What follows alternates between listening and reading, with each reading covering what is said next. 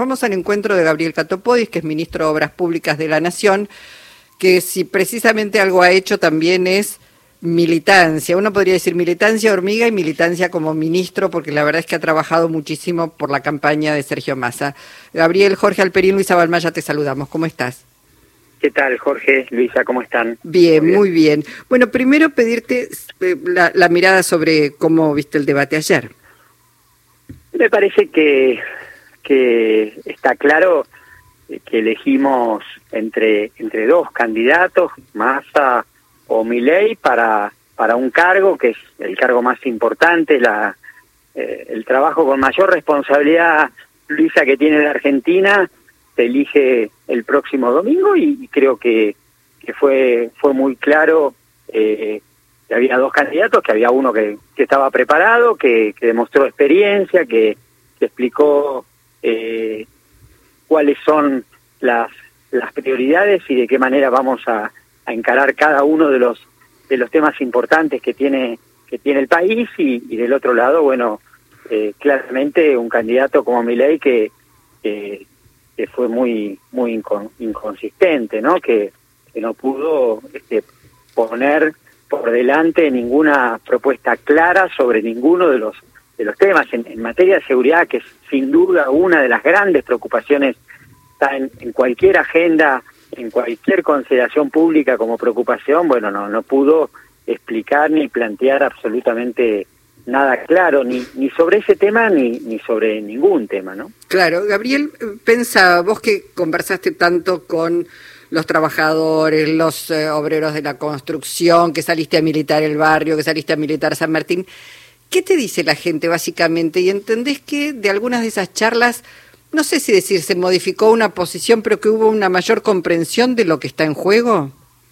Sí, claramente. Hubo un momento en, en agosto, en septiembre, que, que, lo que había aparecido era muy fuerte la, la bronca, el enojo, el fastidio, el cansancio, y no hay duda de que, de que el voto de mi ley expresaba mucho, mucho de todo eso, pero después empezó a ponerse muy por delante, este, a tomar más, más, más peso, bueno, la idea de gobierno, ¿no? La idea de capacidad de, resolver los problemas que, que, tiene la Argentina y ahí claramente Sergio empezó a ampliar sus, sus posibilidades y lo que hoy uno escucha en, los clubes de barrio, en, las iglesias, en, la puerta de las escuelas, hablando en reuniones con vecinos, bueno, empieza a ver clara, claramente este, un sector que ve a Sergio presidente, que, que ve este, claramente que, que Sergio este, va, va a ser y es la persona indicada para, para este momento. De la Argentina, que no es un momento más, es un tiempo, es una etapa donde nosotros tenemos que ganar en, en templanza, en diálogo, en capacidad de acuerdos,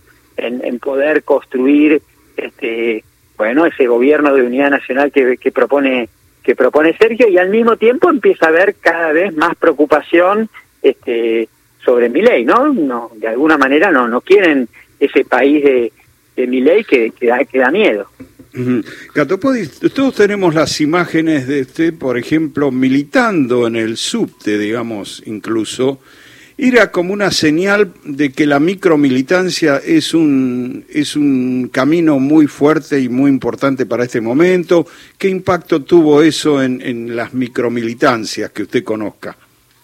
A mí me parece, eh, Jorge, que, que se fue activando, que hubo una reacción de la paso en adelante, con el resultado de la paso, una reacción de, de uno en uno, que se fue activando, este, sí, una militancia que, que no fue solamente de militantes, fue de vecinos de a pie, fue la madre que fue a convencer al hijo, fue la docente que, que se cargó también este, a, a sus colegas en, en, la escuela o a los auxiliares y, y, ese y ese boca a boca y, ese engranaje que se fue moviendo me parece que, es el que le va dando a, Sergio cada vez más más posibilidades no es el que silenciosamente va militando todos los días en ese metro cuadrado.